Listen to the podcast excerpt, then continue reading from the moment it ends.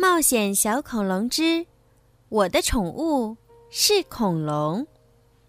人物简介：尼基叔叔，双胞胎兄妹俩的叔叔，拥有一家宠物店，脾气温和，为人和善，细心的照顾着兄妹俩的起居，在危险来临时保护着兄妹俩和恐龙，正义感十足。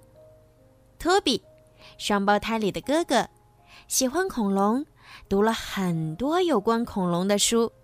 是一名小小恐龙专家，聪明机灵，总能想到办法帮大家解围，在冒险过程中引导照顾大家，是个称职稳重的哥哥。蒂娜，双胞胎里的妹妹，纯真善良，活泼可爱，喜欢一切小动物，也是因为他的坚持。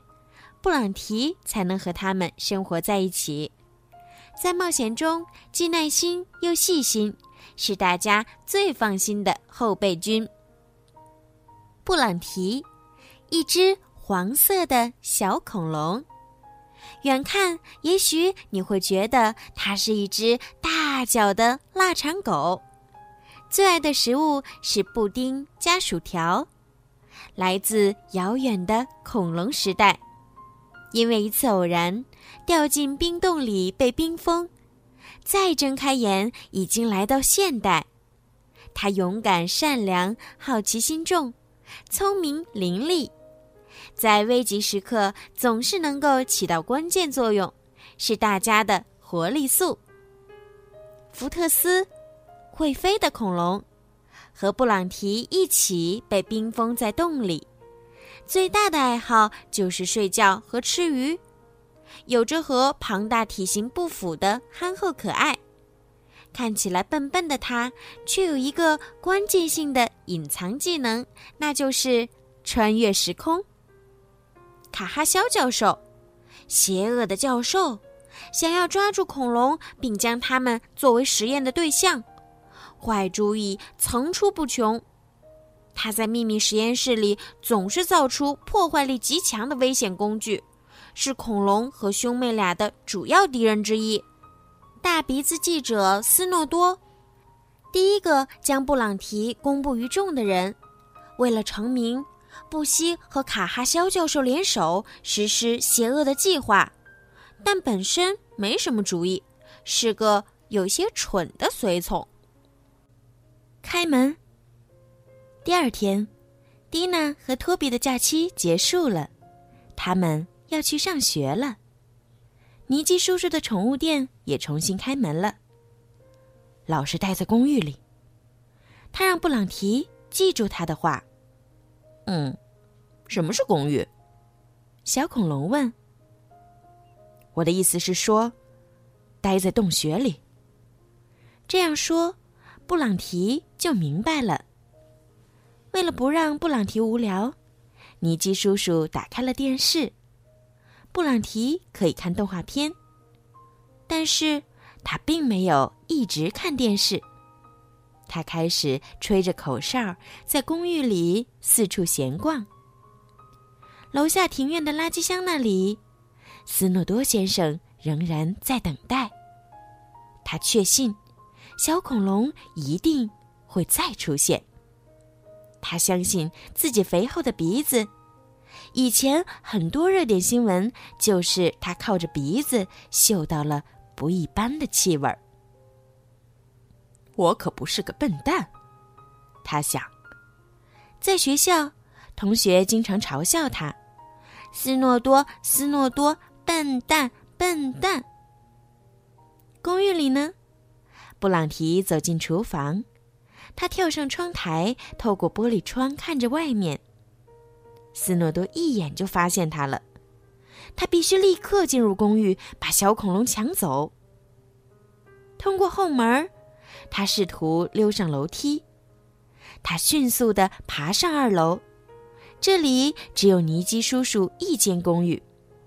他双手使劲儿地敲门，在宠物店的尼基叔叔都听到了敲门声。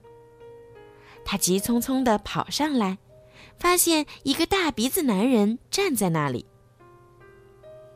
你想要干什么？哼，你在公寓里养了一只违禁动物。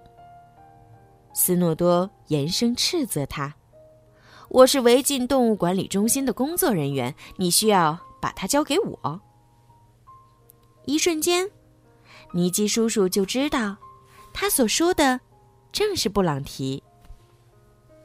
开门，斯诺多先生要求道。你有什么身份证件吗？可以证明你是该机构工作人员的证件。尼基叔叔问道。一会儿给你看，你先开门，否则我就把锁砸坏。尼基叔叔挡在门口说：“不，你不能进去。我们走着瞧。”斯诺多先生猛地冲向门，砰咔，门突然打开了。斯诺多疯狂的冲进屋里。出去！尼基叔叔厉声喊道。但是，斯诺多才没时间搭理他呢。他要用自己灵敏的鼻子找到恐龙。好啦，今天的连载故事《冒险小恐龙之我的宠物是恐龙》就讲到这儿了。接下来呀，小鱼姐姐每个星期都会继续给你们讲这个好听的故事，看一看蒂娜、托比还有他们的尼基叔叔，究竟跟可爱的小恐龙们会发生什么样有趣的故事呢？如果小朋友们迫不及待的想要提前收听的话呢，可以在荔枝 APP 里面购买小鱼姐姐的粉丝会员哦。这样呢，就可以提前收听到这么好听的故事啦。购买方式呢是更新荔枝到最新版本，打开小鱼姐姐的荔枝主页或任意一条声音，点击粉丝会员按钮，即可以购买小鱼姐姐的粉丝会员喽。粉丝会员呢可以佩戴小鱼姐姐的粉丝名牌，我给你们取了一个好听的名字，叫做小鱼粉儿。